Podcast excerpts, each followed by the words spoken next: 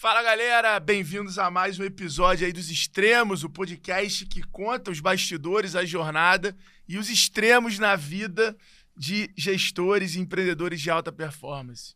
Ao meu lado nesse episódio, ele sempre maravilhoso. Fala, meu querubim. E aí, como é que você Tudo tá? bem? Tudo bem? Tô ótimo agora. E você? Como que tá essa vida de surfista? Tá, tá muito maravilhoso. É. Lembrar da, da adolescência, uma época sem boleto, uma época que no máximo era um esporro na fatura de cartão de crédito do pai ou da mãe. Que maravilhoso. Dá uma, dá uma, uma, uma, uma saudade, assim. Muito bom mexer nessa relíquia. Eu, eu vi lá você fazendo aquelas rasgadas. Falei, caramba. Batidas, não é o- não é que- batidas. Não é que o cara sabe mesmo o que ele tá É. fazendo? Muitos desconfiavam. A Thay aqui do G4 falava: ah, não, o wake surf é diferente.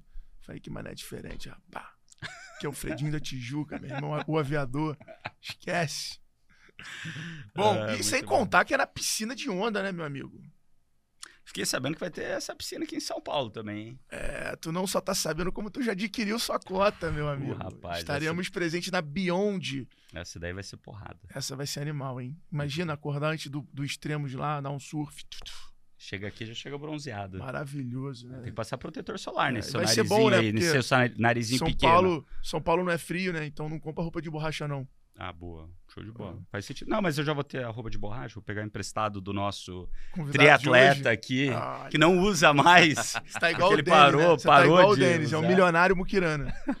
tu podia fazer um curso igual esses caras de infoproduto. Milionário muquirana.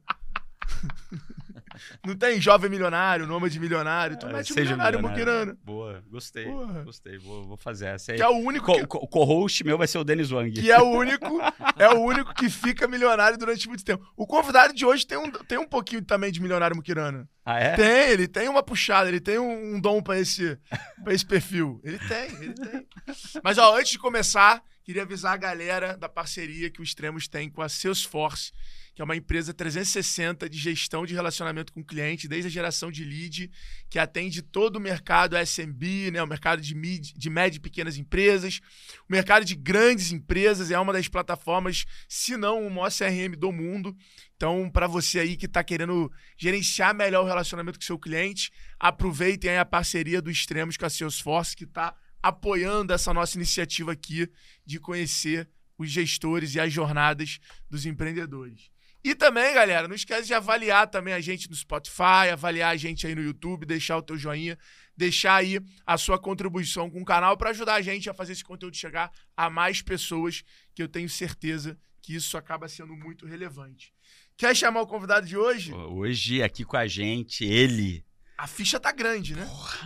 Rapaz, ele que hoje é CEO da Anjos Tintas, fez uma sucessão familiar maravilhosa. Bem sucedida, que bem não é sucedida e é algo que a gente vai explorar aqui nesse papo hoje. Também formado em administração com ênfase em marketing e escreveu um livro Gestão Profissional na Prática. Li metade do livro, não li ele inteiro, mas ele é muito bom, cara.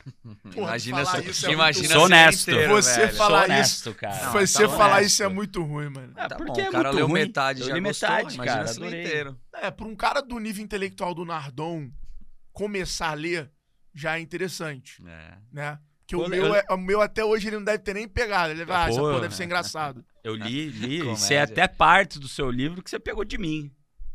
Ali no Ah, finalzinho, treta, ali, ó. treta. Hashtag Qual? treta. Qual? Qual? Ele perguntou qual. Qual? Você não leu o seu livro? Ah, não, a parte do traction lá que eu peguei da tua aula. É, óbvio, óbvio, óbvio. O Alfredo, cara, ele é um hub, entendeu? De network, de conhecimentos, de aulas, de conteúdos. Pô. Muito bom. Felipe Colombo. Felipe Colombo, nosso Seja membro do clube, galera. parceiro, Muito autor de livro. Instagramer, tá? 10 mil seguidores. Respeito o Ah, é? homem. É? não tá de bobeira lá, não. Já tem ele arrasta pra cima no perfil dele. Já tá vendendo tinta lá direto no perfil. Ah, muito Pô, bom. Filipão, prazer, irmão. Obrigado por estar aqui.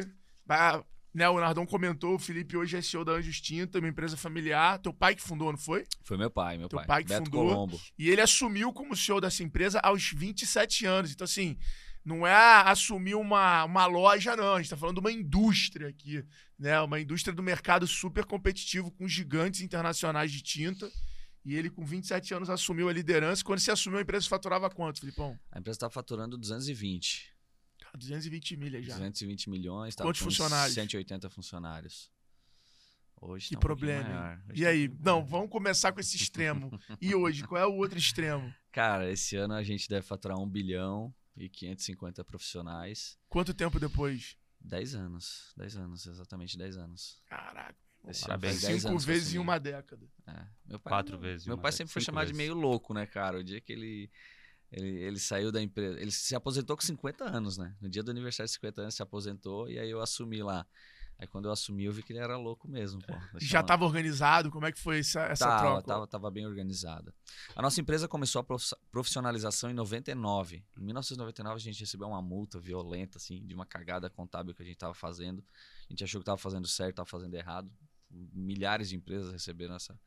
A, a porra de se apropriar de um imposto lá que era... Nem lembro direito o que que era. E aí levamos uma multa de violenta, assim, 10 vezes o faturamento mensal da empresa. Caramba. E aí a gente falou, cara, Caralho. fudeu, agora quebrou o negócio. E não tinha outra opção de vida, e ah, vamos, vamos dar um jeito, vamos resolver. E aí começou a profissionalizar o negócio, melhorar a gestão, e, e de lá para frente a empresa começou a profissionalizar. Então, quando eu entrei na Anjo em 2003 para 2004, oficialmente, porque eu cresci lá dentro, a empresa já estava nesse movimento de, de profissionalização. E aí, quando eu assumi em 2013, já estava num nível de maturidade bem bacana. Conta um pouquinho mais da Anjo, da Anjo Tintas. Que, que, que tipo de tinta vocês fazem? Quem que é o público? Onde vocês vendem? Legal. O, o Beto, ele trabalhava numa loja de tintas O, o automotivas. Beto, o Beto é meu pai. sabe, é o pai dele. O Beto é meu pai, pra vocês verem o nível de profissionalização. O dia que eu cheguei lá e chamei ele de pai lá dentro, ele falou: a próxima vez tá na rua. Aí eu falei: tá bom, Beto. Cara, isso é sensacional, né? Como É. você consegue desapropriar a visão de pai e a visão de empreendedor, É. dono do negócio. É, eu aprendi com ele, isso eu aprendi com ele. Inclusive, quando a gente tá na mesa de jantar, na mesa de almoço, e por acaso surge um assunto de. Nós em, em- em família, né? E por acaso surge um assunto de negócio, ele fala assim: vamos lá no escritório conversar. Aí a gente vai lá no escritório, fala de negócio, termina, volta pra mesa de novo. Então, Que irado, Família é uma coisa. negócio é outra. A gente separa muito bem. Apesar de estar tá interligado tudo, mas a gente tenta separar o máximo possível. Mas então, o Beto trabalhava numa loja de tinta automotiva e tinha uma, tem um produto chamado massa plástica. Massa plástica é o produto que usa para corrigir quando, tem quando bate o carro e passa massa plástica para corrigir imperfeição, para depois vir com primer e as tintas e polimento e verniz e tal, aquele negócio. E cara, os produtos lá em 1985, 84, que foi, foi na, na época que ele teve a ideia, vinham tudo de São Paulo para Criciúma. E se hoje a nossa malha logística, a nossa malha rodoviária já não é a melhor do mundo, vocês imagina imaginar 40 85. anos atrás, né? Então o produto tinha um shelf life de três meses, a validade de três meses. Ele chegava lá no sul praticamente vencido. E o problema desse produto é que quando vende, ele vira um bloco de pedra dentro da lata, Quando vence. quando vence. Aham. E aí não tem o que fazer, tem que descartar em aterro próprio para produto químico, era um problemaço para as lojas. Ele trabalhava durante a semana nessa loja, final de semana ele ia ajudar o sogro dele, meu avô, no num açougue. Ele tinha uma mercearia com açougue, ele ia ajudar a carnear os bois lá, tal, os cortes, picanha, colchão mole, aquela história. E um dia Chão ele, duro. um colchão duro. E aí um dia ele tava lá. Aí um dia ele tava lá na, ajudando o, o, o seu Idebrando, meu avô, e viu um cara mexendo na prateleira de iogurte. E ele falou: O que, que esse cara tá fazendo aí? Ele disse: Não, ele tá tirando o iogurte que tá próximo de vencer e colocando iogurte novo. Ele disse: Porra, se tivesse alguém que fizesse isso lá na loja com a massa plástica, ia resolver nosso problema. E como não tinha ninguém para fazer, ele falou: ah, Vou fazer. E aí na época ele tinha um, um Monza, isso foi em 86, ele tinha um Monza 85. Ele vendeu o Monza e deu em troca de uma, de uma fábrica de massa plástica falida que ele encontrou na região. É, ele, com essa, com essa venda do Monza, ele conseguiu uma betoneira, aquela de fazer cimento, concreto, Uhum. né? E ele veio uma betoneira, veio uma fórmula ruim pra cacete, porque a empresa tinha quebrado porque o produto era ruim, e uma concha de feijão, que era o que tirava o produto de dentro da, da betoneira pra fazer botar na latinha, latinha. fazer. Sensacional. E, cara, aí foi na garagem de casa, então durante o dia tirava o carro de dentro da garagem, montava ali a betoneira, arrumava, começava a produzir. À noite botava os equipamentos pro lado para guardar o carro. E começou assim. E aí ele pegou, e como ele não tinha conhecimento técnico nenhum, ele contratou o primeiro químico da empresa, que foi o irmão dele de 15 anos de idade.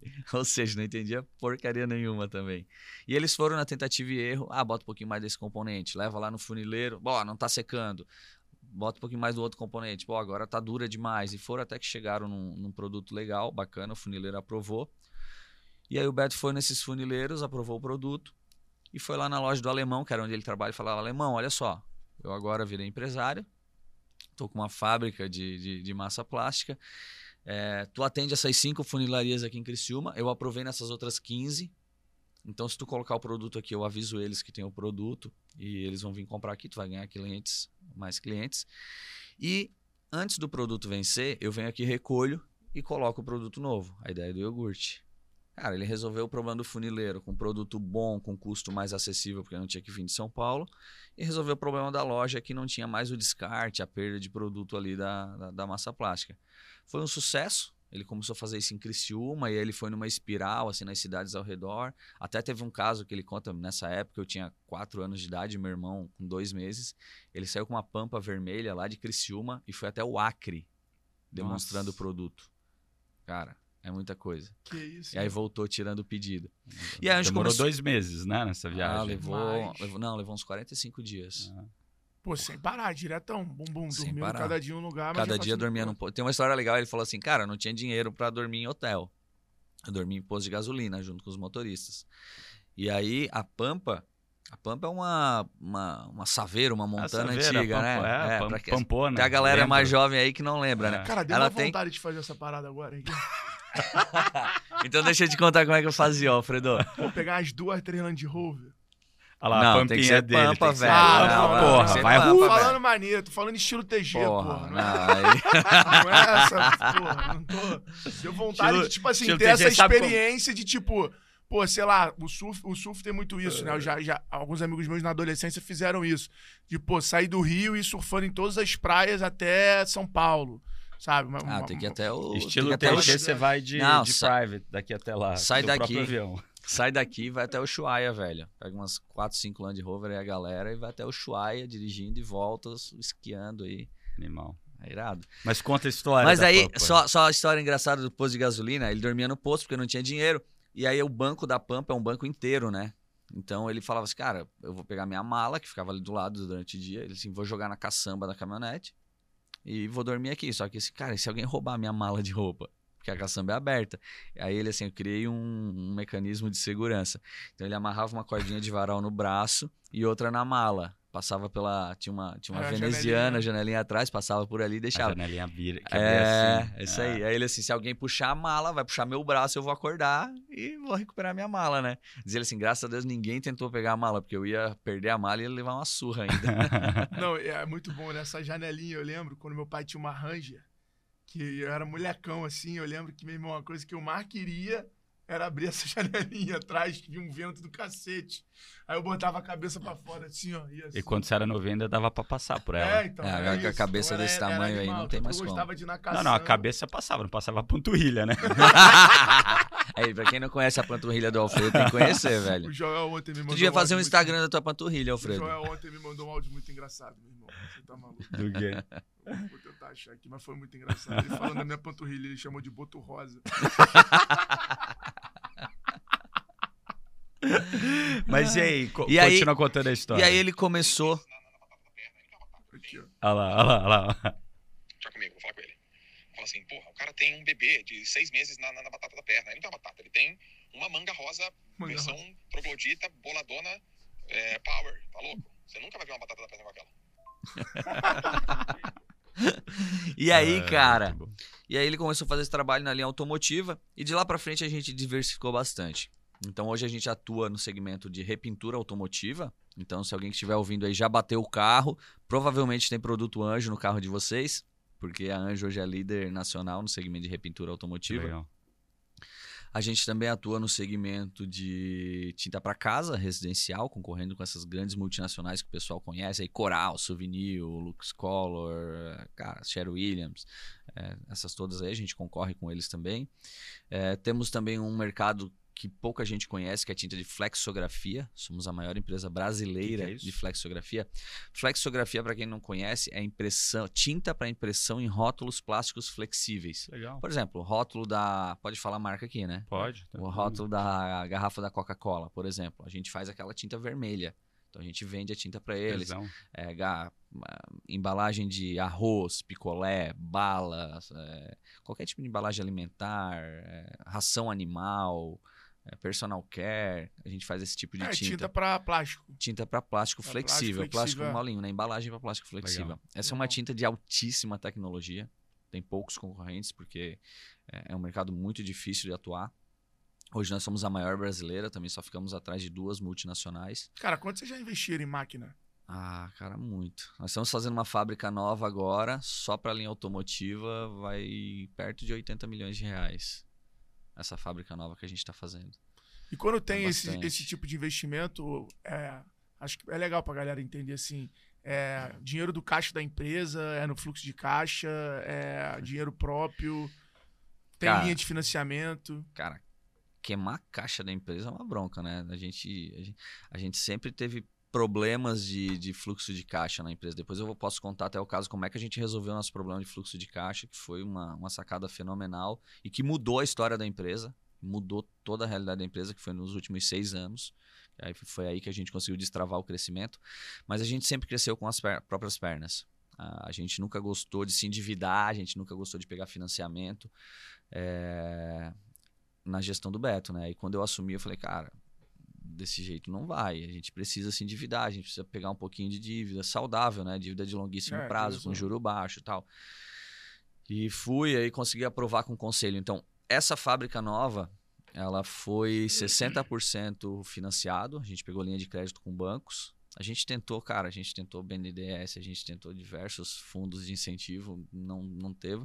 E aí a gente teve dois bancos, dois grandes bancos privados que acabaram conseguindo uma taxa muito boa pra gente.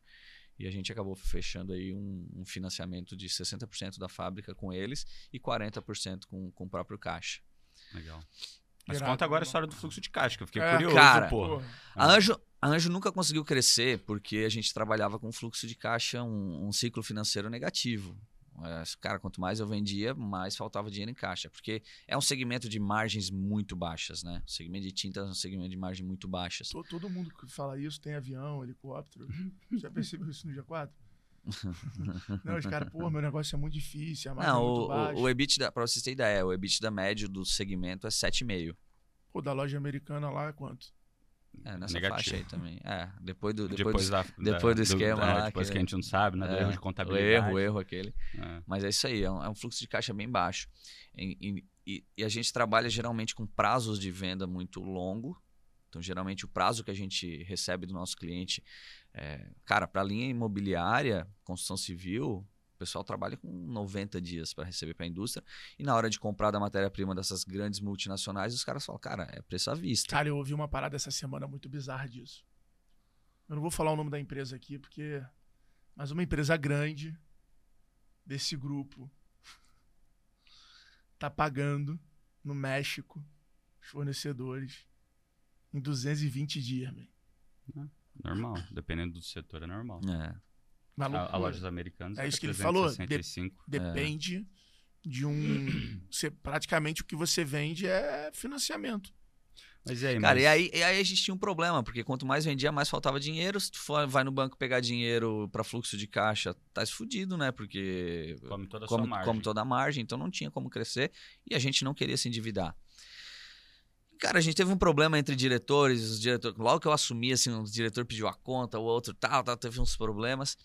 E aí eu peguei um diretor de uma das unidades de negócio que atuava estritamente B2B, mercado técnico pra caramba. Eu falei, cara, vem pra essa outra unidade vamos achar outra pessoa pra lá, vamos, vamos promover alguém. É, vem pra essa outra unidade que eu quero que tu faça um trabalho aqui. E esse cara veio pra unidade que- atende varejo, né, que é automotivo imobiliária, e ele não entendia porcaria nenhuma do segmento. E aí eu falei, cara, agora é hora de meter uns loucos aí pra ele. E aí eu peguei e falei, ô, cara, tem um produto que representa 40% da nossa venda. Na época representava 40% do nosso negócio. Vamos pegar esse produto e vamos falar o seguinte, cara, a partir de hoje a gente só vende com 28 dias. Aí ele falou, tu tá louco, velho? Representa 40%, é uma commodity, é o thinner. Os caras vão parar de comprar, a gente não vai conseguir vender e tal. tal. "Cara, se a gente não fizer isso, a gente não vai conseguir crescer nunca. Aí eles, tá, vamos pensar numa solução.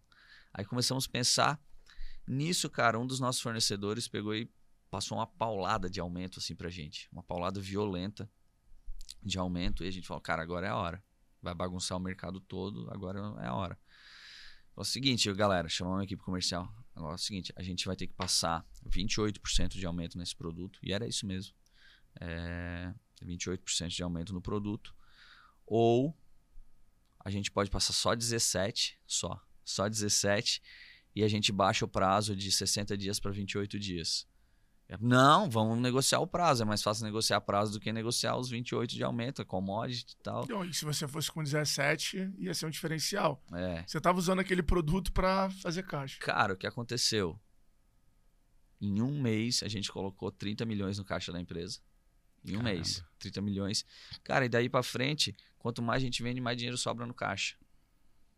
Quanto mais dinheiro, mais, dinheiro, mais vende, mais sobra no caixa. Porque agora eu consegui equalizar e a gente está conseguindo ter um prazo de recebimento menor do que o prazo de pagamento com o E fornecedor. aí tu compra melhor E eu compro melhor e, cara, e ficou bom e pra depois caramba. tu vai diluindo aos poucos esse aumento do Exatamente. cara. Não, já pra diluí. É, não, não. Em quatro meses eu já, já diluí. Já passei o resto dos aumentos depois de quatro meses e resolveu. Só que o cara agora já estava acostumado a entender Já que esse tava- produto era 28 dias e até hoje é 28 dias. E daí E- você fez isso para todos os outros produtos? ou Não, só só esse? para esse. Só para esse item. É, hoje esse item representa uns 25% do nosso negócio. Mas Por esse que, que item. você não faz pro resto? Porque o mercado trabalha com prazos muito longos. Uhum. E naquele item é o sellout específico, também, né? é, Tipo, o que o naquele item específico, a gente era líder nacional Uhum. e era a marca mais desejada. Então todo mundo Entendi. queria o nosso produto. Já numa, nas outras tintas, cara, tem, cara, tem 2.700 fábricas de tintas no Brasil. É Caraca. muito concorrente. Uhum. É muito concorrente. E aí, se tu pegar Souvenir, Sherwin Williams e Coral, as três dominam o mercado. Os três juntos têm 70, 75% do share. É muita coisa. Aí os outros é, vão botar 20% do share, é, as próximas 10 empresas, e a gente está nesse meio aí. Uhum. E os outros 5 que falta, aí, cara, tá dividido entre 2.500 empresas.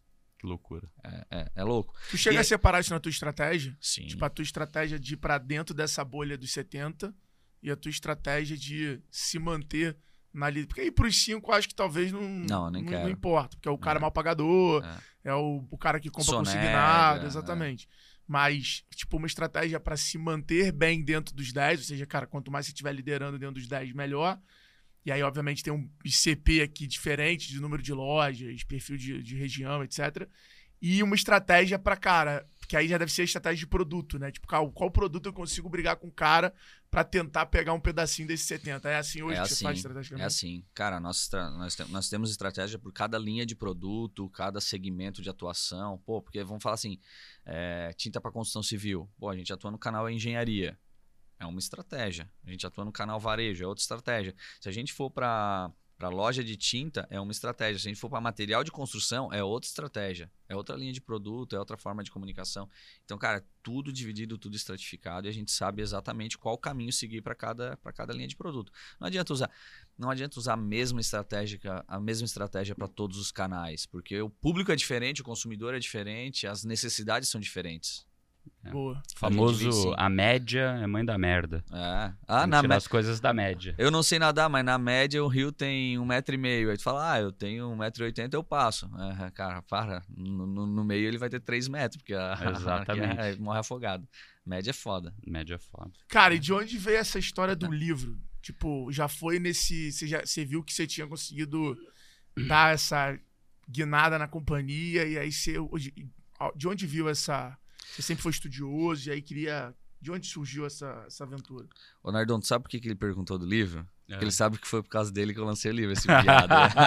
Só por isso que ele perguntou. Você é Eu tava, babaca, fazendo, eu cara. tava fazendo a Você imersão. é muito ele babaca, sabia, ele cara. sabia. Você é ele muito babaca, cara. Fala, isso é uma palavra forte. Pra Desculpa. nossa relação. Não, Não, foi mal, foi mal. Você, você, cara, gosta de ter o ego massageado, né? Não Ó, é, pô. Olha é que porque O cara escreveu um bonitinho, livro, cara. bonitinho. O cara escreveu um Você foi a livro. inspiração dele, Alfredo. Não, vou te contar então, Nardon. Conta Tava na imersão Conta a agora. história. Aqui é um podcast de histórias, irmão. Conheci, conheci o. Fui fazer a imersão lá, né? 2019, acho que foi. Foi 2019, acho que foi. 2019. Foi. Fez Foi. duas vezes, né? Já fiz duas vezes. Foi 2019, fazendo a imersão, aí conheci esse Ser 300, fantástico. 350 volts aí, né? É. Ligado na tomada desde a hora que acorda. Você nem se dorme esse louco aí. Deve falar a noite inteira dormindo. dormir, irmão. Deve falar a noite inteira dormindo. E conheci ele, ele, porra, velho, a tua história, mano, muito legal e tal e tal. Porra, irmão, e tal. e, Ué. escreve um livro, inspirar a galera. E eu, ó, legal, vou fazer, vou fazer. vou fazer. Aí fui pro hotel. Depois do primeiro ou segundo dia de imersão, fui pro hotel. Falei, cara, eu gosto de escrever livro, velho. A minha história não tem nada demais. Eu não quero falar da minha história. Ninguém quer saber da minha história. Eu não vou escrever nada. O Alfredo tá louco. E não vou escrever. Aí voltei no outro dia e falei, ó, Alfredo, aquela história do livro lá, esquece. Não, eu vou te conectar com o pessoal da editora, gente. Disse, não, não, velho, não vou escrever, não. E naquele dia, cara, naquele dia, entre a- as rodas de conversa da, da galera, um dos assuntos que surgiu foi que o Brasil é um dos países que mais abre empresas, mas é um dos países que mais fecha empresas. Sim. E uma das. Cara, tem um monte de motivo para isso, mas um dos motivos é que o brasileiro, ele é um povo muito empreendedor, mas ele não é empresário. É isso. Ele tem a mentalidade de empreendedor, mas não tem a Não, mentalidade de e empresário. é não o, tem a empreendedorismo, cultura. é o empreendedorismo por necessidade, não Exato. oportunidade. Então o cara, meu irmão, ele se vê numa situação que, igual o teu pai, de ver a parada e falar, cara, porra, eu preciso fazer. é, não dá pra ficar trabalhando em dois lugares, então tem muito disso. Exato. E aí eu falei, cara, nesse negócio eu consigo ajudar. Compartilhar um pouquinho da história da Anjo, como é que é o nosso modelo de gestão, o que, que a gente fez que deu certo, o que, que a gente fez que deu errado. E o Brasil é um país industrial, né, irmão? Muito. É muita indústria aqui. É. Eu sei, cara, isso aí eu acho que eu consigo ajudar e quem sabe ajudar uma empresa a não quebrar, já vou conseguir transformar algumas vidas. Então, falei, cara, eu acho que em vez de contar a minha história, eu vou falar um pouquinho do nosso modelo de gestão de uma forma muito simples, prática e direta para esse cara que está começando e que quer começar a profissionalizar o negócio, quer começar a dar o primeiro passo na, na evolução do modelo de gestão. Então, cara, ele é um livro para Salesforce? Nem a pau. Ele é um livro para vocês? Nem a pau. Ele é um livro para o cara que está começando a estruturar o modelo de negócio dele e quer começar o modelo de gestão. Então, eu escrevi com uma linguagem extremamente simples, didática e fácil de aplicar. Não, eu lembro que na tua turma, você meio que foi um mentor ali da galera, né? Você meio que começou a ajudar todo mundo. Nas perguntas, você sempre estava ajudando a responder ali, falando como era lá. Meio- foi, foi meio que o- quase que um gostinho ali do cara. Porra, o impacto que a parada dá é. de compartilhar conhecimento. E aí eu- o Alfredo fez a conexão com a, com a Roseli, aquele anjo, né, cara? A Ela é Roseli é, um doce de pessoa, cara. Fez conexão com ela, ela gostou da história. Aí comecei a escrever. Ah, fiquei oito meses escrevendo, tava treinando pro Iron. Tava treinando pro Iron Man. Cara, A gente tem que trazer ela aqui, cara. é, Verdade. Ela é bem maneira. E, e E aí. ver se ela te convence a fazer teu livro logo. Fiquei oito meses escrevendo, escrevi durante oito meses. Aí passei pra eles, aí eles pegaram o livro. Cara, o livro ficou bom, mas tá na ordem tudo errado. Essa ordem que tu fez aí, vamos inverter, bota esse capítulo pra frente, esse joga pra cá, tal. Aqui tu fala quais foram os aprendizados que tu teve dessa situação e tal. E me ajudaram a isso, aí eu reescrevi ali. E lançamos o livro e, cara, pra minha surpresa, vendeu muito acima do que eu, do que eu, do que eu esperava, assim. Logo no lançamento já vendeu quase 4 mil livros. Caramba, que legal. E, e- e ao longo do tempo já chegamos aí mais de 15 mil livros vendidos. Tá, Animal, tá mano. muito Parabéns legal. pro teu resultado. Mas o mais legal é o feedback das pessoas que leem e mandam assim, cara, pô, li o teu livro, mudou a minha história, mudou, porra, mudei Não, e mudou o livro ele é um, outro nível de cartão de visita, né? Não, É Animal. outra parada. Você encontra um cara, vai lá, toma aqui um livro de presente. Não, animal. Animal. É É, outra outra história. parada, É, leva pra outro, leva outro- pra outro nível. outro Eu já fui, nível. já fui chamado pra ser conselheiro de pelo menos três empresas por causa do livro. Não, provavelmente hoje o livro pode ser até pra você uma ferramenta de prospecção, né? Porque tu pega esse cara dono da lojinha lá que Sim, vende tinta e já dá o teu livro, o cara lê, aí já cria uma conexão, já é, e aí vai embora. é, Sensacional. Muito legal. bom. Muito bom. Cara, Ca- como. Vai lá, Não, não, pode ir. Pode ir, pode ir. por favor. Pá. Pedra, papel, tesoura, vai. Vai que eu vou dar uma, uma guinada Vai, nessa então conversa. guina, então guina. Guina, vai, vai, só vai. só vai. Eu vi aqui, né, que você es- estudou no Emirados Árabes. Aham. Eu queria saber sobre esse extremo de você ir pro outro lado do mundo, pra outra cultura, estudar com os caras mais megalomaníaco do universo. É, quais são os extremos aí que você viu nessa, nessa aventura? Vi que você também já estudou na China e nos Estados Unidos. Acho que Estados Unidos já é, ma- é mais comum, assim, a ga- a galera conhece. Mas, cara, queria saber um pouquinho dos extremos de estudar nos Estados Unidos, na China e no Emirados Árabes. Legal. É, eu fui fazer o. Quando eu, quando, eu, quando eu comecei a pensar em fazer esse mestrado lá fora, aí eu assim, cara, vamos ver pra onde é que eu vou. E comecei a estudar os lugares e tal. E Isso eu- foi antes de você assumir como CEO? Foi antes, foi antes. E aí eu assim, cara, eu vou pra São Francisco, na Califórnia, vou estudar e surfar, velho. Fechou, melhor lugar do mundo. Cara, não fui na praia nenhum dia, velho. Fiquei lá um ano e oito meses, não fui na praia nenhum dia. Sem contar que é frio pra porra. Frio pra caramba, assim, mas não dava. tá Não dava, era, era full time MBA. Então eu, eu entrava às 7 da manhã e normalmente eu saía às 6 da tarde, mas alguns dias ia até às 10 da noite, de segunda a sábado. Cara, eu só tinha domingo livre, cara, domingo eu não, não, não prestava, né? Eu tava moído. Tava moído. Tinha que ler pra cacete e tal. Então aí eu fui.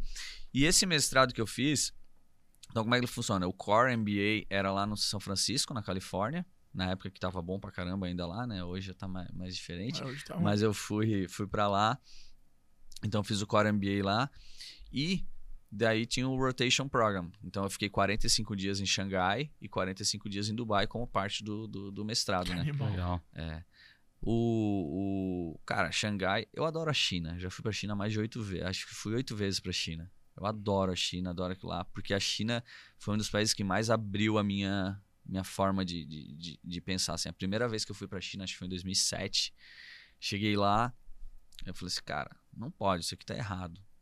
Não, isso aqui não funciona desse jeito. Não, não pode, não pode, não pode, não pode. E tudo funcionava, cara. E totalmente diferente do que eu conhecia, totalmente diferente da realidade do Brasil. Pô, eu cheguei na fila do metrô, né? Pô, cheguei, eu fui o primeiro a chegar assim, desci, cheguei, pô, fiquei ali na fila do metrô. De repente chega o trem. Cara, a hora que chega o trem, velho, não existe mais fila. É nego empurrando, dando cotovelada. Eu falei, que bando de pau no cu, né? Que bando de. Porra, como é que esses caras fazem isso? Pô, não respeito a fila tal. Cara, depois eu entendi, pô, a cultura deles é diferente, o jeito que eles vêm. Eles, ele- eles vêm de uma cultura de que é, levar vantagem sobre o outro faz parte do negócio. É bom pra eles. Agora, com, com, com eles vindo pro, pro Ocidente, é, começou a mudar um pouco isso, eles já estão mais internacionalizados. Mas quando eu fui lá, porra, cara, levar vantagem sobre o outro é uma coisa boa. E eles, e eles É assim, vitória, né? é vitória. E a pessoa que levou vantagem tem que se sentir satisfeita, porque, porra, eu consegui levar vantagem. E quem se ferrou tem que pensar assim, pô, eu tenho que me ferrar mesmo, porque veio alguém mais esperto que eu, então tá tudo certo. Eu que corro atrás do negócio. Então é, é cultural isso. E aí tu fala assim, ah, mas isso não pode funcionar. Não, mas lá funciona e funciona muito bem e dá muito certo. Então isso, é, isso, isso são, são aprendizados milenares que Você vêm já andou cultura. de metrô aqui na Sé? Em São Paulo nunca andei de mas metrô. é a mesma coisa. Meu amigo, é É. Estação Pinheiros ali, baldeação. Não, não, essa, Fala aí, turma. essa, essa aqui, Fala aí, turma, baldeação Aqui, ali na aqui. Pinheiros, meu amigo. Não, Nossa essa- senhora. essa que você falou aí, a, a Sé, É, a Sé, né? é, Porra, eu pegava, porque eu vinha de Santana pra cá, né? aham. Quando eu comecei a vir pra São Paulo, meu irmão, é uma maluquice, um empurra, empurra. É. É surreal. Se tu pegar o horário de pico, é, papo de claustrofobia. Não, cara, e assim, o legal do metrô aqui em São Paulo, né? Talvez deve ser igual da China. Cara, você, dá um pulinho pra cima e deixa o povo te arrastar, cara. Olha aí. Olha aí, você dava, eu- da época que eu pegava aqui, canoa e comer de canoa e lá, ia, ia ali Estação Pinheiros, fazia baldeação, caramba, quatro. Cara, eu fazia assim, uh, a galera me levava. Esse demais. corte vai ser maravilhoso. Você falando, uh, uh, e a galera me levava. Você tá com cara de carnaval. E aí, e aí, Meu Deus, eu mereço, né? Essa eu mereço, pô. eu lembro, eu Os lembro, caras vão fazer um remix, tá ligado? A galera me levava. Uh, uh, a galera me levava. eu quero esse, hein? ah, muito bom. E eu lembro que nessa época que eu fui pra lá essa primeira vez, o pessoal falava assim: cuidado com o fornecedor chinês. Porque às vezes tu compra uma Nessa coisa época era o auge, né? e Era eles mandam outra. Tu compra, É, tu é, compra A e é. eles mandam B. Há 10 anos atrás era o auge dessa história. Era assim. Mas, e aí eu entendi, porra, mas é, é cultural deles, cara. Então a gente já começou a criar alguns mecanismos para se blindar disso. Pô, a gente comprava a matéria-prima lá na China e falava assim, cara, antes de embarcar a gente quer uma amostra avançada. Então o pessoal ia lá, coletava uma amostra avançada, levava para o laboratório, testava para ver se realmente era o que a gente tinha pedido, dentro do container já. Aí não, beleza, isso aí aprovou, aí manda para cá. Muitas vezes não foi aprovado? No nosso caso, teve algumas vezes que teve que descarregar a carga inteira e trocar. Porque os caras queriam um gato por lebre, assim. Loucura. cara. É, loucura. Confusão. E o E dinheiro aí já depois- na conta, né? É. Que lá não, é tinha que assim, ser né? pago antecipado. É. Hoje não, né? A gente tem uma relação aí de muitos anos com a China. Então hoje a gente tem os fornecedores. Cara, funciona super bem. A gente importa aí mais de um milhão e meio de dólares por mês da China. Então, pô, todo dia chegando container, é, funciona super bem. Mas aí eu fui para lá e a China abriu minha forma de pensar. Eu falei, cara, o mundo não é o Brasil, velho. Essa primeira vez que eu fui, o mundo não é Cara, o eu Brasil. fiz um vídeo ontem sobre isso. É, Sobre ampliar a ambição. É, Que era que na minha história foi igual, né? Eu, tipo, achava que a minha vida, eu, eu morava na Tijuca, no Rio de Janeiro, e, pô, eu admirava o cara que tinha, era dono da academia, do restaurante, que tinha duas lojas, que tinha uma franquia. Então eu falava, nossa, cara, meu sonho. Eu, eu, eu ficava indo nos lugares com os meus pais e falando assim, pô, imagina quando eu estiver aqui com meus filhos, tá? Então eu tinha muito essa parada. E aí, cara, quando eu vim pra São Paulo, deu uma. Opa. É, o mundo é muito maior do que a Tijuca. E quando eu fiz a feira do Sebrae, que eu falei assim, cara, eu não preciso vender pra quem eu conheço, pra quem é do meu bairro.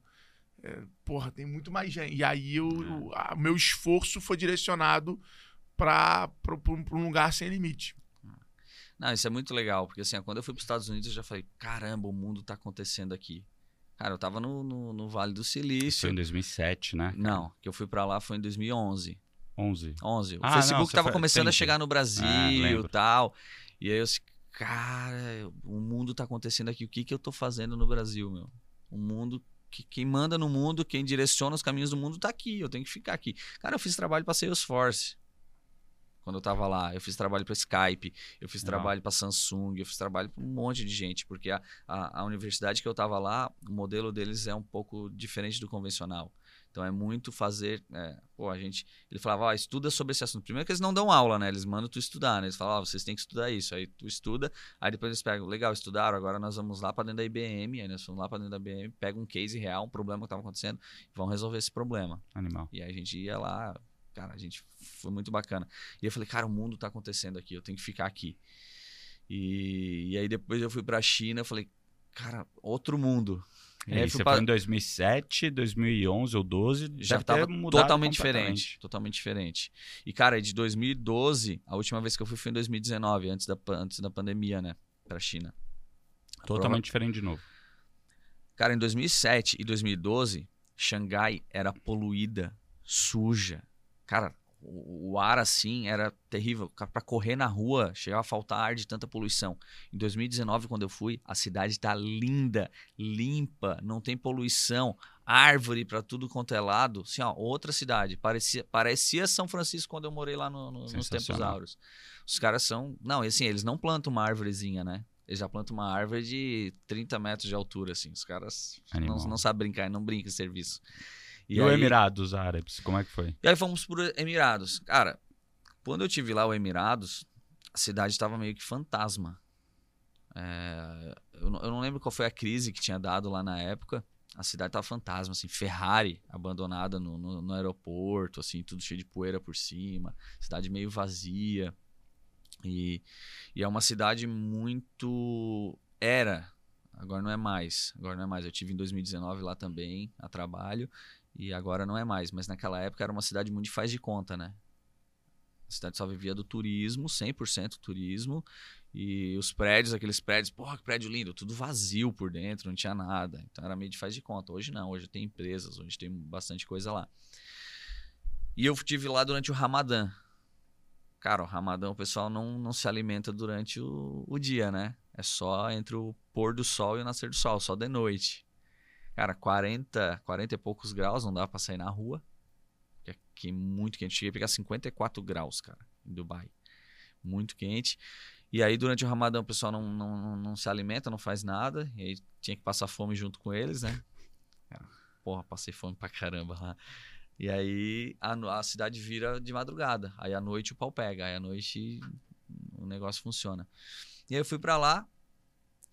Eu vou te falar que assim, ó, entre Dubai e Xangai, eu moraria em Xangai e não moraria em Dubai Na época, né? na época. Hoje, ah, eu, eu ainda prefiro Xangai, velho. Eu nunca fui, não. Tenho muita vontade de ir pra Xangai, mas o- o- o- quando eu fui para Emirados Árabes, eu fui duas vezes lá. é, Ele, ele, ele para mim, assim, ressignifica o conceito de a palavra suficiente. Que a parada é muito louca, irmão.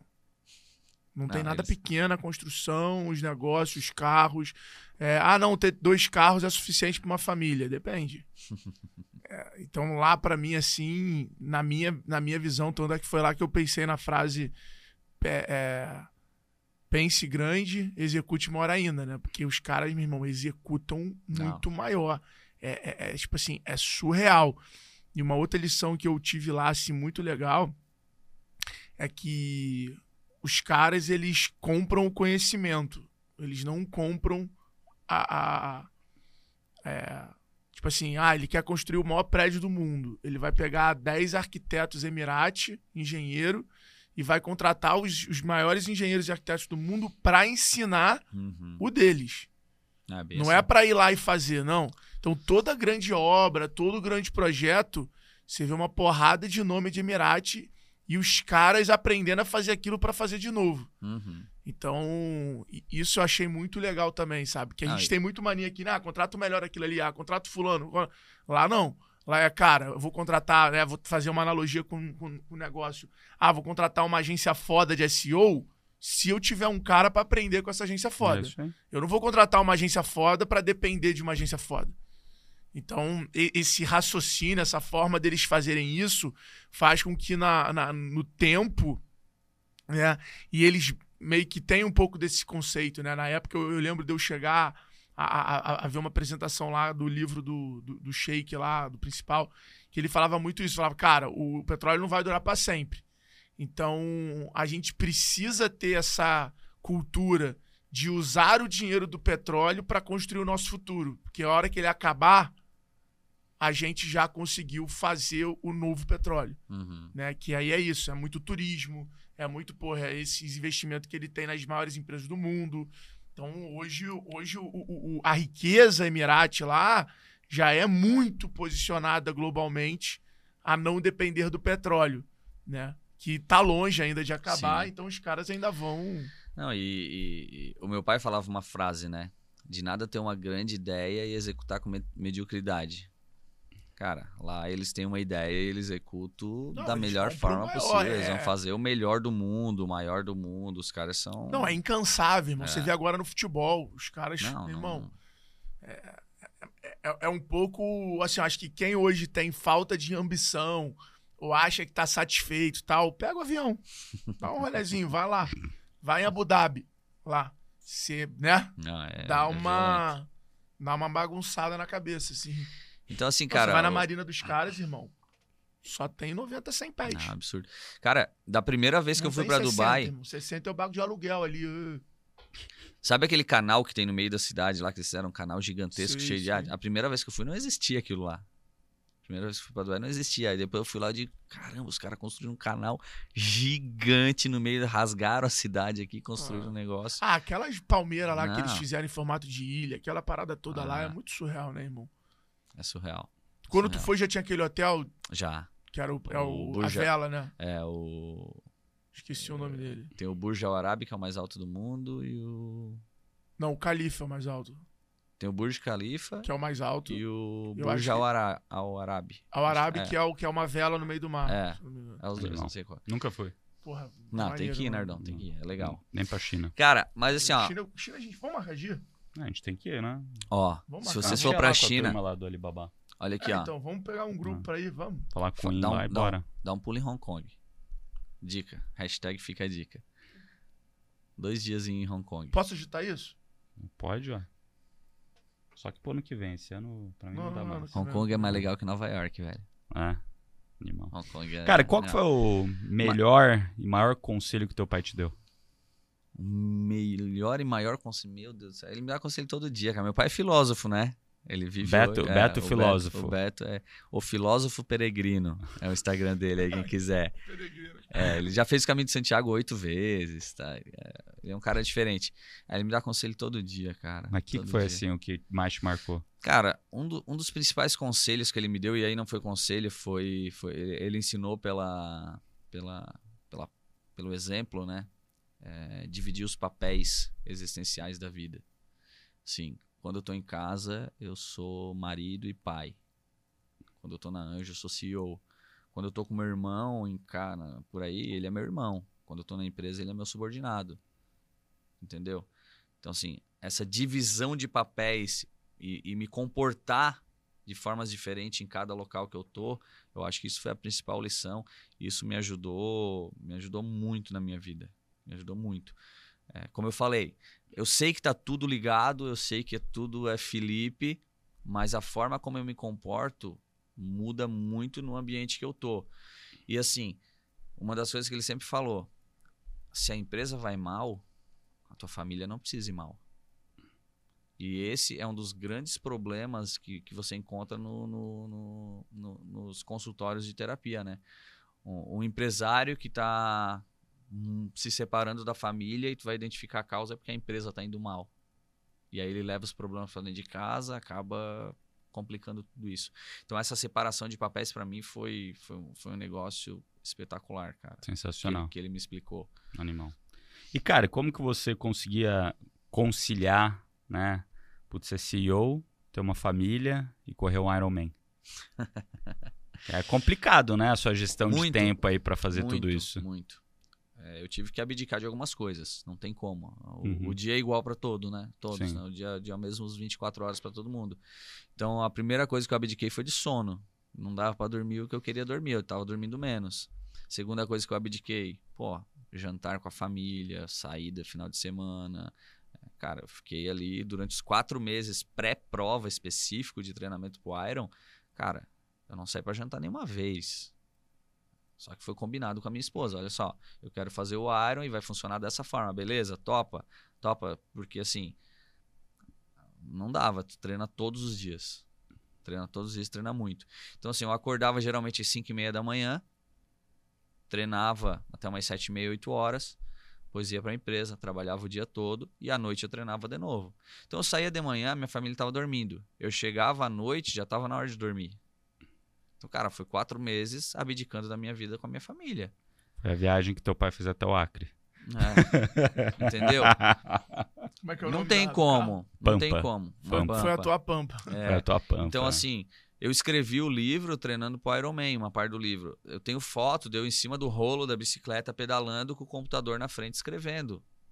Cara, não tem mágica, não tem mágica. O tempo é igual. Então, sim, a minha agenda é extremamente é, organizada. Eu tenho uma agenda extremamente organizada, cara. Tudo que eu faço, eu coloco na minha agenda meu horário de leitura, eu coloco na minha agenda meu horário de treino, eu coloco na minha agenda buscar filho na escola quando eu tenho que buscar, eu coloco na minha agenda isso, coloco. Então a minha agenda tem lá compromisso com a família, compromisso pessoal, compromisso com o trabalho, compromisso. Então a minha agenda é extremamente organizada e se não for assim eu não consigo fazer. Cara, quatro meses sem beber. Eu gosto de beber vinho. Eu bebo vinho quase toda noite. Eu fiquei quatro meses sem beber. Eu abri mão de uma coisa que eu gosto. Eu abri mão de churrasco com os amigos. Eu abri mão de muita coisa. Então, assim, conciliar isso tem como? Tem. Agora, não é fácil. Tanto que eu não pretendo fazer outro Ironman. Eu realizei um sonho que eu tinha, que foi fazer, completei. E nem o meio Iron agora, nada mais, Não, largou. O meio, o meio é mais tranquilo, né? O meio, apesar de O difícil. meio é mais tranquilo. Não, o meio. Ninguém é ridículo. Não, o meio, o meio Iron, eu vou falar assim, o meio Iron precisa de treino, mas eu não preciso de 22 horas de treino por semana, como eu tava treinando pro Iron. É, Cara, 22, horas de treino por coisa semana Qual o é muita Iron? coisa. São 3 km e 800 de natação, 180 km de bike e 42 km de corrida. Quanto tempo você fez? Fiz em 11h55. 11 horas e 55, foi É. bem, cara. Fui bem. Eu tive, tive alguns probleminhas antes. Pô, choveu a prova toda, que foi terrível. Imagina tu fazer ficar 12 horas encharcado fazendo exercício. Eu tive, quase tive hipotermia no final da corrida. Caramba. Muita gente abandonou a prova por hipotermia, que estava 17 graus. Com chuva. Com chuva. Fez aonde? Foi em Floripa, em Jurerê. E. E chegou no quilômetro 27. Eu tive, eu tive canelite. Tive inflamação ali na, Na canela, na parte da ali. frente. é. é, eu tive canelite durante o treino, então eu não consegui treinar na corrida direito. Então, o máximo de corrida que eu tinha treinado foi 23 quilômetros. Nunca tinha corrido mais do que 23 Na sua vida. na minha vida. E eu foi correr uma maratona. 42 no De- Iron.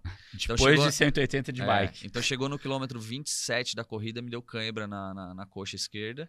E, cara, do 27 ao 42 eu corri com cãibra. Então eu corria um quilômetro, tinha que parar, longa, tal, não sei o que e tal. Porque Mas pode fazer isso, então. pode. Você tem um tempo máximo que O tempo você pode máximo fazer. são né? 17 horas. Tu Tem Uhum. 17 horas para completar a prova.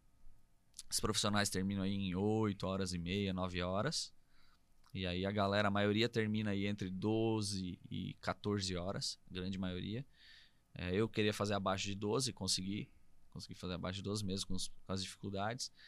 E aí tem a galera que vai até meia-noite lá completando a prova. Sensacional. Mas, cara, experiência surreal, indico todo mundo fazer que puder, que tiver esse sonho. É, eu lembro de cada momento da prova, eu curti a prova toda Não tenho, não. e eu chorei horrores quando eu Nadador tem acabei. assim. vontadezinha.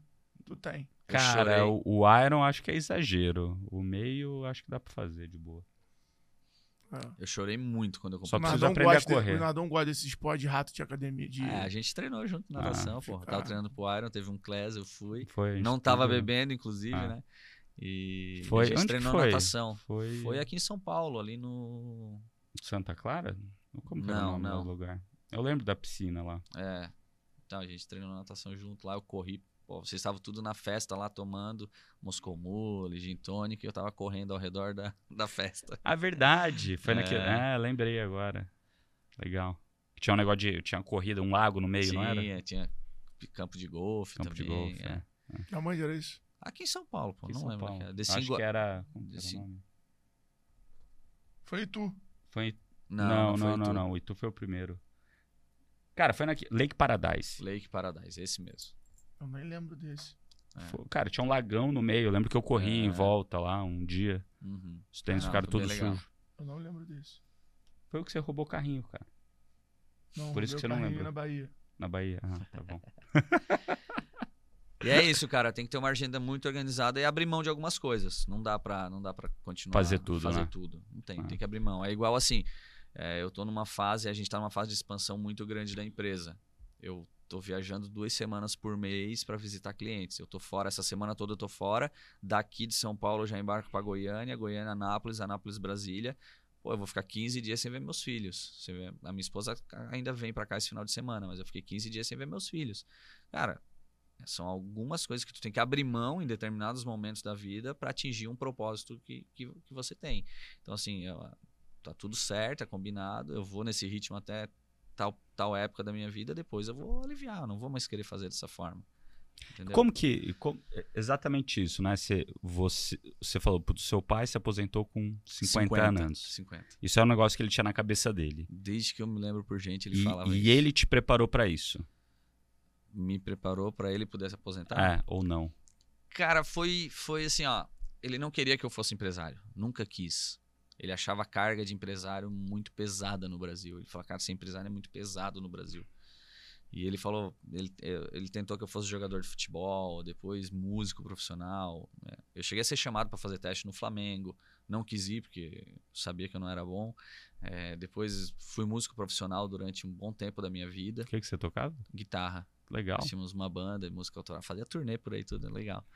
E aí fui músico profissional durante o tempo da minha vida. E aí depois eu fo- foquei na Anjo. Falei, cara, não, eu quero, é- eu quero é Anjo, eu quero ser empresário. Até porque eu via o que ele fazia, eu gostava. E tanto que chegou um momento que ele queria vender a empresa. Ele falou, não, vamos vender a empresa, tal, lá para 2000 e 2007, mais ou menos. Eu já estava trabalhando na empresa. Ele disse, ah, recebeu uma proposta de uma multinacional e tua mãe e eu decidimos que a gente vai vender o negócio. Putz, foi punk pra caramba. Porque, pô, meu sonho, né, cara? Acabou meu sonho. E aí ele falou: tá, e aí? Vocês vão receber um dinheiro de cada, eu vou dar um pouquinho pra cada um de vocês. O que, que vocês vão fazer? Eu falei, um cara, pouquinho, olha um pouquinho aí. ah, não era muito não, Alfredo. Na época a empresa era pequena, né? A empresa não era muito grande. E aí ele assim, ah, eu vou dar um pouquinho pra cada um de vocês. O que que, que, que vocês dois vão fazer? É, Aí eu falei, cara, eu vou montar um negócio pra mim. Na época eu tava fissurado em wakeboard. Participava do Campeonato Paulista. Que eu falei, ah, vou montar um- uma fábrica de prancha de wake. Vou fazer alguma coisa relacionada ao wake. E o meu irmão, ah, eu vou montar um bar. Meu irmão com 17 anos, né? Eu vou montar um bar. Vou montar um bar. E aí o meu pai disse, tá, eu vou fazer o caminho de Santiago, depois eu volto e a gente vê. Aí ele foi lá, fez o caminho de Santiago pra pensar, aí ele voltou e disse, cara, se vocês vão começar um negócio e vão ser empresário, por que, que vocês não se preparam pra assumir esse negócio aqui? Eu falei, cara, já tô me preparando, velho, tô me preparando. E aí ele disse, então tá, então vamos fazer um- uma transição aqui e lá na frente vocês assumem o negócio. Eu disse, beleza. E aí ele decidiu não vender e a gente começou essa preparação. Quando eu voltei do mestrado, em 2012, é, na realidade em 2011 eu estava no mestrado, eu, é, acabou tendo um mês de férias lá, é, antes de começar o mestrado assim, eu tive que voltar para o Brasil, e aí ele falou assim, cara, o cara que eu estava preparando para assumir a Anjo não dá mais. Não era eu, era um outro diretor. Eles, Uhum. Os outros diretores perceberam que esse cara ia assumir e eles falaram, cara, se esse cara assumir, nós todos vamos pedir as contas. E aí a gente teve que desligar esse diretor, tivemos que desligar. E aí em 2012 eu voltei para a empresa e, e a gente começou a fazer a transição, eu assumi a diretoria de marketing e inovação. E na época a pessoa que tinha mais é, o jeito da empresa, a, a cultura, a alma da empresa era eu lá dentro, dentre os diretores. É, Tava preparado? Cara, acho que até hoje eu não tô preparado. Acho que, sei lá, se algum dia eu vou estar preparado, assim. Foi uma carga muito pesada na época, hoje ela não tem esse mesmo peso. Mas e aí, com 27 anos, ele saiu do negócio e saiu mesmo. Ele pegou no, dia 29 de, de julho, que é o aniversário dele. Fez um conselho e falou: só te vejo uma vez por mês, valeu. Não, é a cada três meses. Nosso conselho. Ele pegou e embarcou para os Estados Unidos e ficou 90 dias nos Estados Unidos. Se vira aí, negão. Só se vira, velho. E ele Aí não vai na empresa. Você ia ligando pra ele. Não, tá. não ligo. Não, não, ninguém liga. ninguém- Ele saiu. Não, não, saiu. na época, na época. Não, não né? ligava, velho. Não ligava nada. Me ferrei pra caralho, mas não ligava, não. E aí, como que foi essa sensação nesse momento que ele foi? Desesperadora. Como- nesse momento que ele foi, eu falei, vazei. Você já sabia que ele ia. Pode falar palavrão. Já falei Pode. palavrão, né? Falei, fudeu. E aí? Foi assim, ó, eu fiquei durante um ano trabalhando junto com ele na sala dele, do lado, assim, na mesma mesa, dividindo a mesa. Durante um ano, eu e ele ali trabalhando, eu vi o que ele fazia. É, faço pra caramba. Ah, Tranquilo. Cara, o dia que ele saiu e foi viajar, aí caiu o peso todo nas costas. O meu maior medo, e sempre foi o meu maior medo, era fazer alguma cagada e ter que demitir a turma toda. Esse sempre foi o meu maior medo e continua sendo até hoje. Poxa, muitas vidas que dependem da Anjo.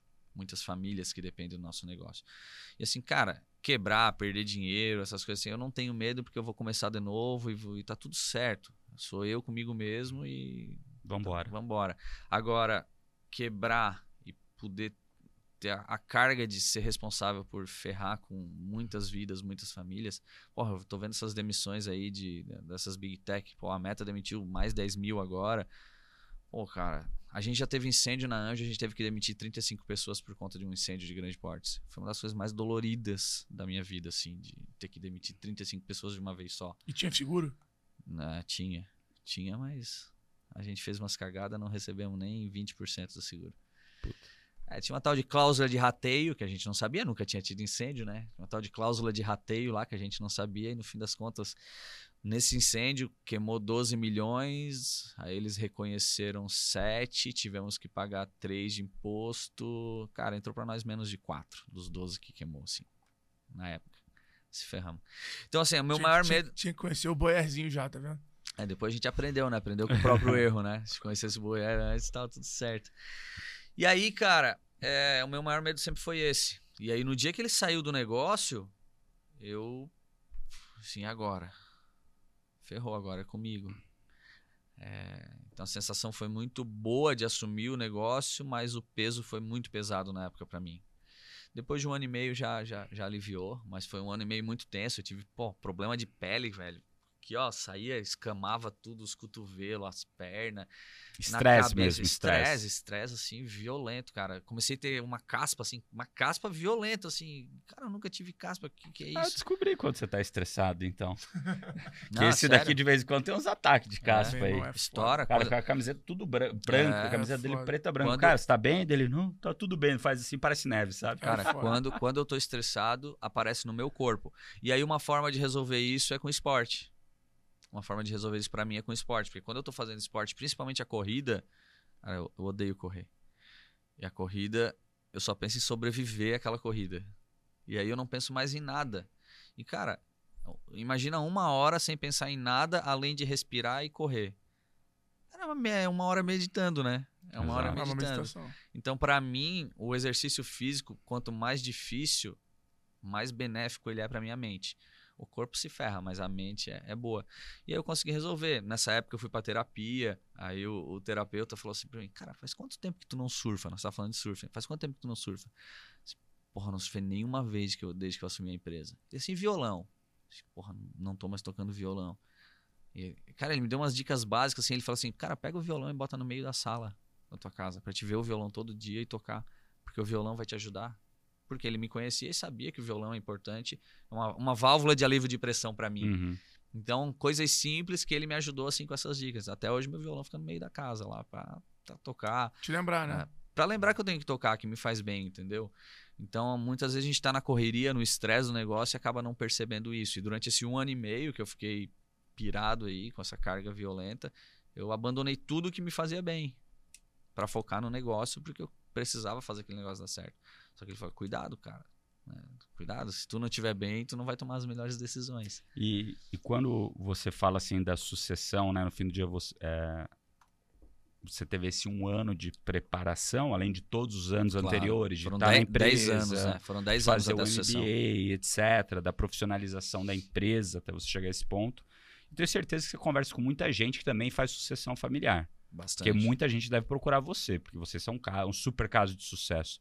Que, que você vê que são os maiores desafios que a galera que faz uma sucessão familiar passa? é, e como que eles poderiam lidar com, com esses casos de, de desafio que eles têm? A sucessão familiar é um tema muito importante e muito complexo. E a maioria das empresas trata isso de forma muito leviana. Muito leviana. Porque eu conheço empresas que faturam 300 milhões e o cara, o, o CEO, que, era o- que é um dos fundadores, me encontrou e falou assim: Ah, eu vou sair do negócio fazer a sucessão. Eu assim, tá, e quem vai ser? Não, não, a gente está procurando um, um cara de mercado e daqui a seis meses ele assume. Eu falei, cara, não vai dar certo.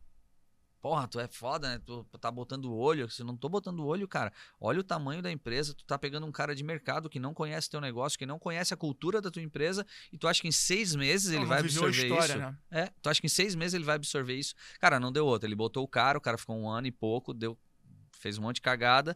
No fim das contas, ele promoveu um outro diretor e a empresa tá indo super bem. Um outro diretor que já estava há oito anos na empresa.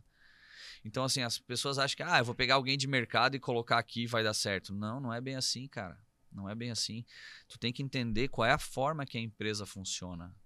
Qual é a forma que a empresa funciona para achar uma pessoa que seja alinhada à cultura, alinhada à alma da empresa, a gente costuma falar, porque É, sucessão é mais difícil do que começar um negócio. E, e- e- e a chance de a cagada é muito maior, né? Porque quando é pequenininho, dá uma cagada, a cagadinha é desse tamanho, né? Quando é grande, é, é- é gigantesco.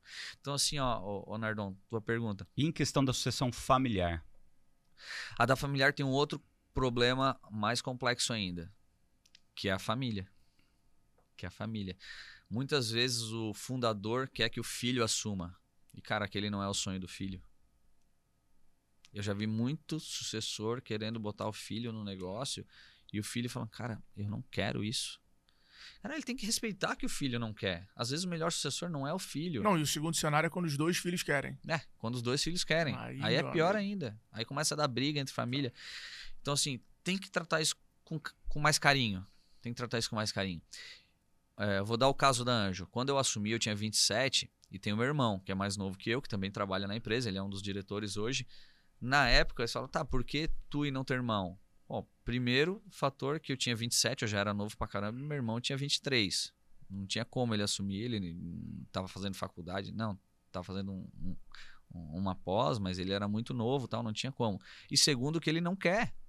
Ele já deixou claro, ele falou, cara, até aqui eu quero, daqui é conselho da empresa. Ele assim, eu não quero ser CEO. Eu falei, cara, eu falei, cara, daqui a uns anos eu vou sair, por que, que tu não assume? Tu tem, pô, meu irmão é, é um cara fantástico, cara bom pra caramba. Eu falei, cara, tu tem total capacidade, tu vai fazer a empresa dar uns outros passos, voar em outra velocidade.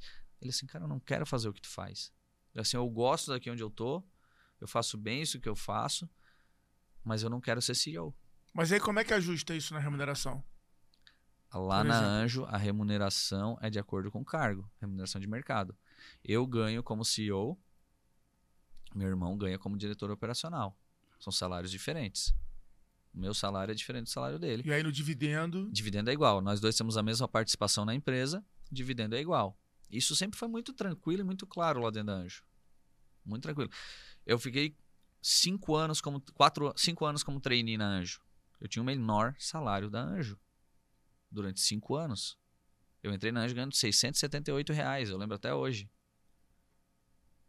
E eu terminei meu programa de trainee ganhando 1.400 reais. Tudo certo, eu era trainee.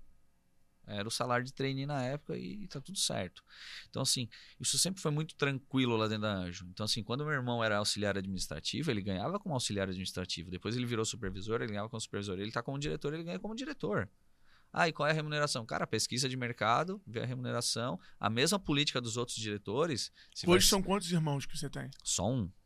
Só um. Hoje da família, só meu irmão e eu. Então todo mundo negócio. trabalha lá. Isso. Meu pai e minha mãe saíram, né? Minha mãe foi diretora financeira durante 25 anos. E como é que teu pai decidiu quantos por cento dá pra vocês? Como é que foi isso? Como é que foi essa conta? Ou foi da cabeça dele? Eu quero dar tanto e valeu. Ele. A gente começou com 5% do negócio, Cada um. cada um. Ele pegou, cara, vou dar 5% para cada um de vocês. E ele deu 5% do negócio para cada um de vocês.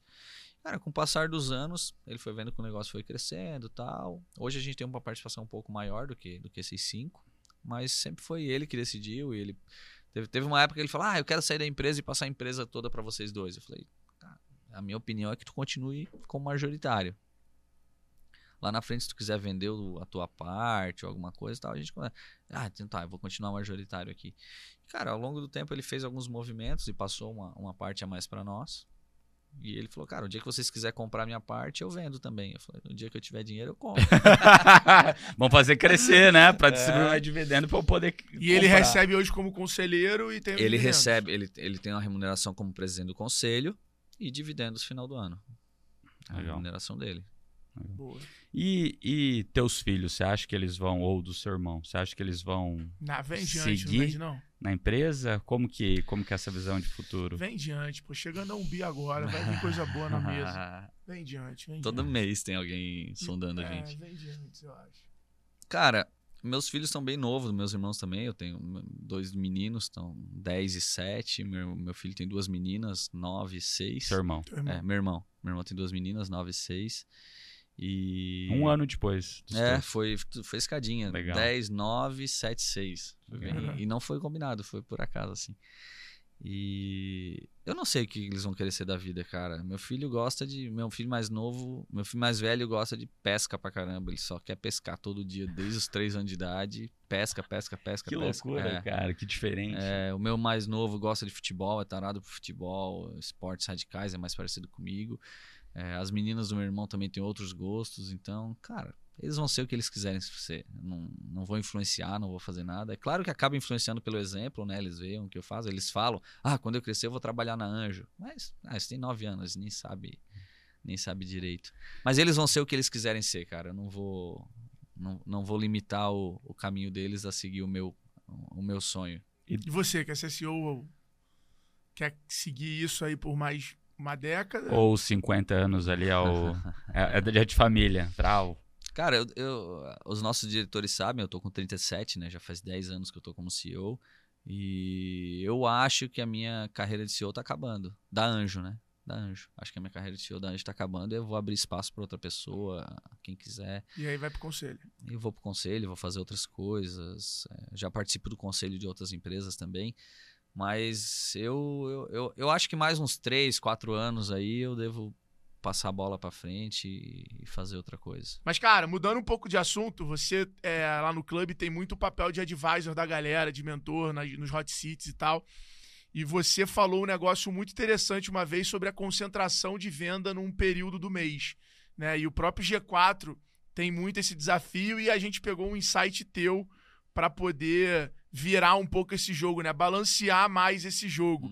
Queria que você contasse pra galera no podcast aí qual foi esse insight. Com certeza quem, quem segue a gente aí pode também ter esse problema e como é que vocês resolveram isso lá na Anjo. Legal. Cara, para a indústria, principalmente, a concentração de pedido é muito ruim, porque a gente fica praticamente o mês todo trabalhando assim com ociosidade e aí no final do mês entra pedido pra caramba e tem que fazer hora extra. Então tu tá pagando os caras para não trabalhar no começo do mês e tem que pagar mais para eles trabalhar no final do mês. Então isso é muito ruim, fora que tu quebra o ritmo de produção, o ritmo de expedição.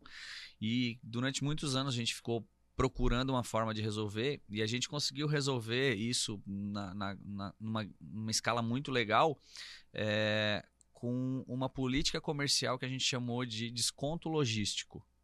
Então, por exemplo, o, que, o cliente tem a política dele, certo? Ele tem a política de preço dele. E se ele passar o pedido até o dia 10 do mês, ele recebe por exemplo, 3% de desconto extra. Se ele passar até o dia 20, esse desconto cai para 1,5%. E se do dia 20 para frente, ele não recebe mais esse desconto extra. Então, a gente conseguiu de uma forma comercial. Que é quase o teu custo, custo de armazenar o produto, de ficar guardando o produto para poder vender para ele no final do É, mês. na, realidade, na realidade, o que, que eu fiz? Eu, eu tirei isso do preço do produto. Antes eu já dava isso para ele. Uhum. E agora eu falei, cara, tu vai continuar ganhando isso se tu passar até o dia 10. Se tu não passar até o dia 10, tu vai perder desconto. E com isso eu consegui trazer muitos pedidos para o começo do mês, alguns pedidos para o meio do mês. E essa concentração do final do mês diminuiu consideravelmente.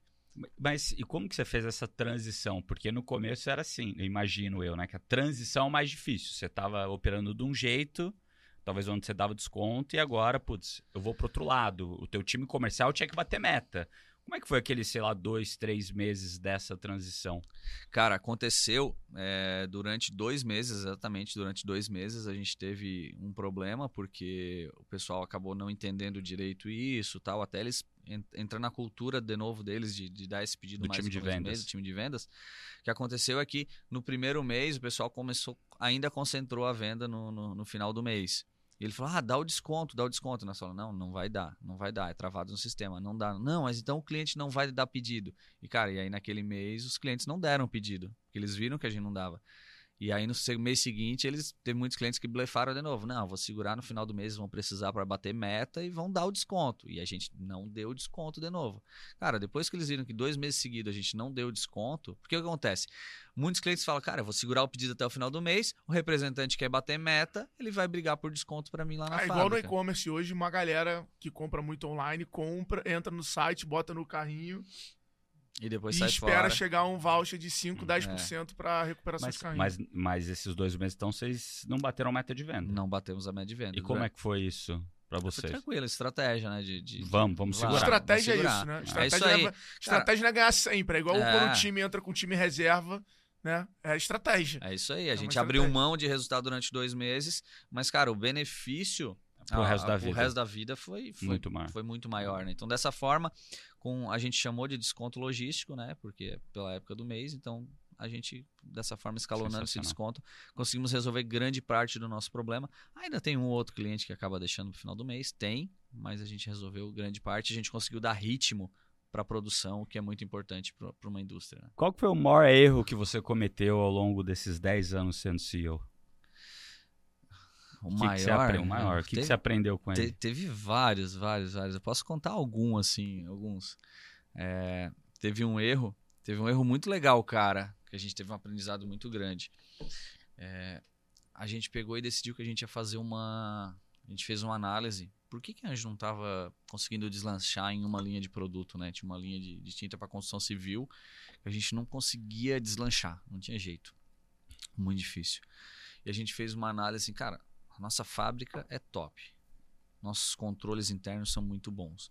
O nosso produto espetacular, tão bom ou melhor que os líderes de mercado. O nosso preço de venda tá legal pra caramba. Cara, o que falta é o pessoal conhecer o nosso produto. Vamos pegar uma milhãozada e investir em propaganda. Cara, a gente pegou na época muito dinheiro assim pra, pra, pra história da, da empresa, assim, era tipo uns três anos de verba de marketing. Vamos dar essa tacada. E botamos na televisão e botamos tudo e tal. Cara, todo mundo do segmento acabou conhecendo a Anjo, viu a Anjo, eles iam na loja comprar o produto, falaram, ah, eu quero comprar aquela tinta que eu vi na TV. Os caras falavam, não tenho, mas eu tenho essa do concorrente. Pô, Cara, a gente investiu milhões, milhões, e quem vendeu foi o concorrente. Porque não tinha o produto no Na ponto de ponta. venda. E a gente esqueceu desse detalhe. E foi uma decisão minha. Pequeno detalhe. Pequeno, detalhe decisão pequeno. minha. Foi cagada minha, total Ah. minha, assim.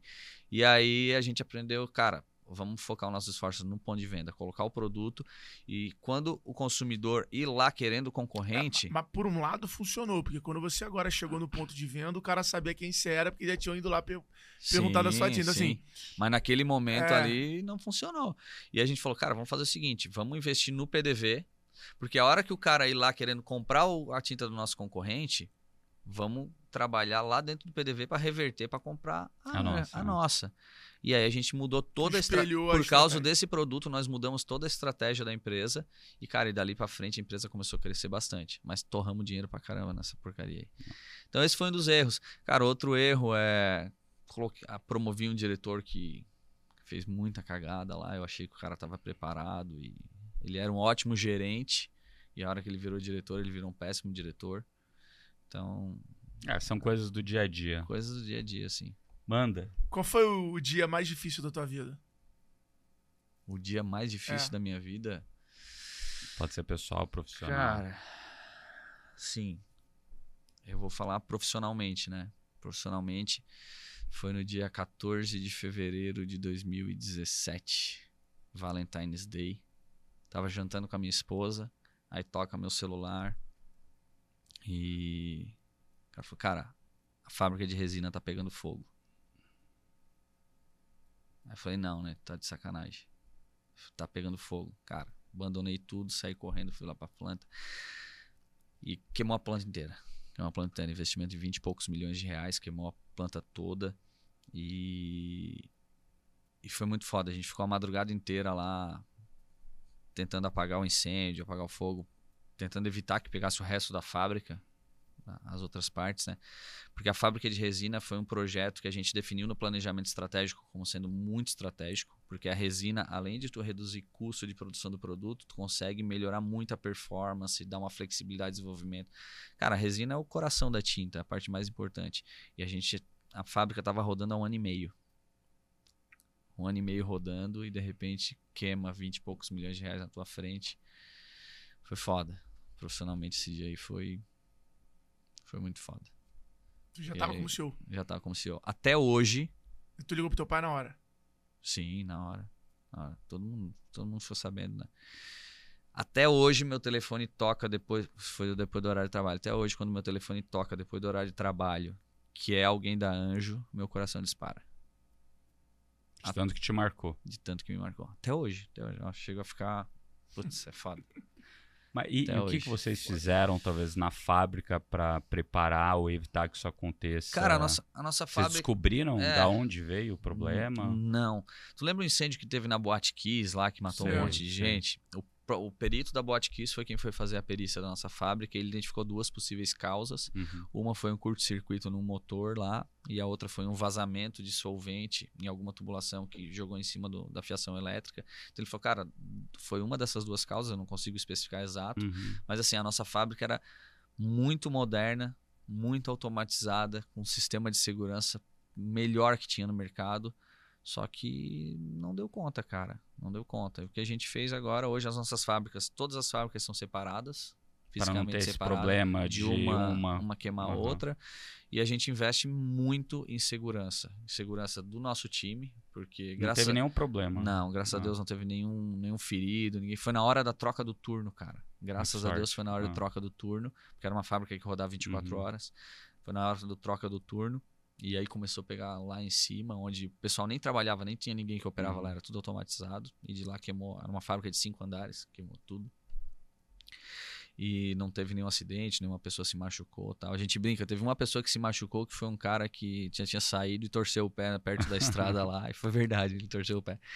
Então foi o único acidente, assim, graças a Deus não aconteceu nada. Mas meu maior medo é isso aí, né, cara? Algum acidente com morte, alguma coisa assim. Putz, isso aí é complicadíssimo. E, e- Mas assim, hoje a gente investe muito em segurança da nossa equipe, treinamento, capacitação de segurança. A gente tem meta de horas de treinamento e capacitação de segurança para o nosso time e sistema de combate e prevenção a incêndio, né? Isso tem. E vocês montaram essa fábrica ou não?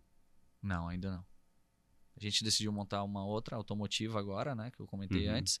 Essa de resina a gente ainda não montou, mas a gente vai montar. Muito bom. A hora que essa daí começar a render dinheiro, sobrando dinheiro para montar, a gente montou. Muito bom. Foi agora, então, o incêndio. 2017. Ah, Cinco anos atrás. Foi 17. E tinha seguro? Tinha. Essa daí, atrás. essa daí o prejuízo não foi tão grande. Essa daí queimou, queimou, a gente recebeu uns 85% do valor que queimou. Porque aí a gente já tinha aprendido com o incêndio Olha. do passado como é que se fazia seguro. né? A gente teve três incêndios de grande porte. Três na história da empresa. Que loucura. Quantos cara. anos? É. Cara, o primeiro foi em outubro de 2005. O segundo foi em janeiro de 2006. Porra. Um do lado do outro. Um cara. do lado do outro. E se dá pra, dava pra desistir ali, hein? É. E, Fala, porra, toda hora, meu irmão. e o terceiro agora em fevereiro de 2017. Bom, e nunca mais vai ter. Não, graças a Deus, tomara que não. É isso. Cara, é, a gente tem uma pergunta aqui que a gente faz pra todos os convidados, pra gente fechar, que é o seguinte: se você pudesse acabar com o problema do mundo, qual problema você acabaria? Educação. Educação. Para mim tem duas, as duas principais forças que, que, que movem a evolução da sociedade é o empreendedorismo e a educação. Eu acho que a educação para mim é o que, que resolveria muito dos problemas da humanidade, cara. Muito dos problemas da humanidade. Eu focaria em educação. Animal. Muito bom. Mais alguma coisa, Bruno Nardon? Não, pra te seguir lá no Instagram. como É, que fala o nome do teu livro, a galera compra o teu livro aonde, teu Instagram Meu pra livro- galera te seguir. Meu livro é Gestão Profissional na Prática. É, pode comprar em qualquer plataforma aí de venda de, de, de livro, Amazon, Editora, editora, livraria. gente, livrarias, tá, tá disponível no Brasil todo jeito, mais fácil online, né? Compra mais rapidinho. E o meu Instagram é arroba Felipe Colombo. Fi com I, né? Felipe Colombo. Boa. Só me achar Cara, lá. eu tenho, eu tenho outro comentário aqui. é, Você com esse seu cabelo novo, Ah, rapaz. Você tá tá parecido com parecendo- quem? Eu já vou. você tá parecendo um, um ucraniano aí. Ucraniano? O Felipe Zelensky, o presidente. Não parece, cara? Aqui, ó. Parece um Deixa ver. pouquinho, ó.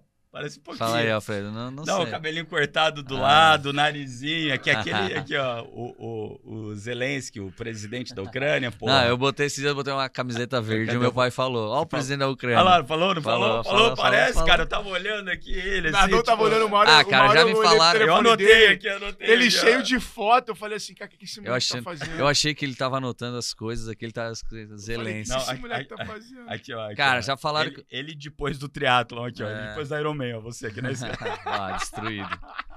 Rapaz, já falaram que eu sou parecido com o Belo, já falaram que eu sou parecido com o. Cara, sacanagem. É, muito parecido. olha, olha, É o, muito o olho parecido. meio caído, assim. Já falaram que eu sou parecido com o Eminem. Cara, já falaram que eu sou parecido O, com o. Eminem é verdade. o É, Eminem já parece. falaram muita gente, É. velho.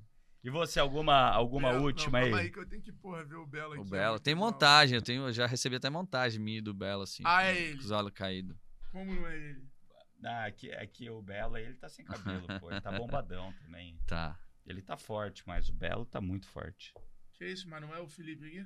Não, Novo? nada a ver, nada a ver. Tá bom. nada a ver. Acho que Bom, Eminem, Eminem, é- Eminem passa melhor. É, bem, passa bem, passa É. bem. É. Galera, meu arroba, arroba Alfredo Soares. Arroba bruno.nardon. E não esquece também de seguir o Extremos aí no Instagram, no Spotify, no YouTube, em todas as plataformas. Filipão, obrigado. Valeu, irmão. Tamo junto, Tamo um prazer. É uma honra ter você no clube, é uma honra ter você junto com a gente. Isso. Poder contar contigo e participar de perto dessa história.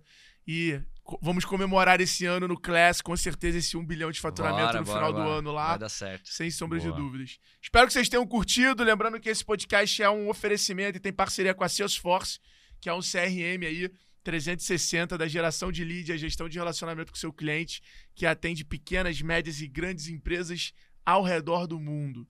Então, tamo junto. A gente se vê no próximo Boa. episódio. Deixe seus comentários aí quem você gostaria de ver aqui. E bora, valeu! Boa.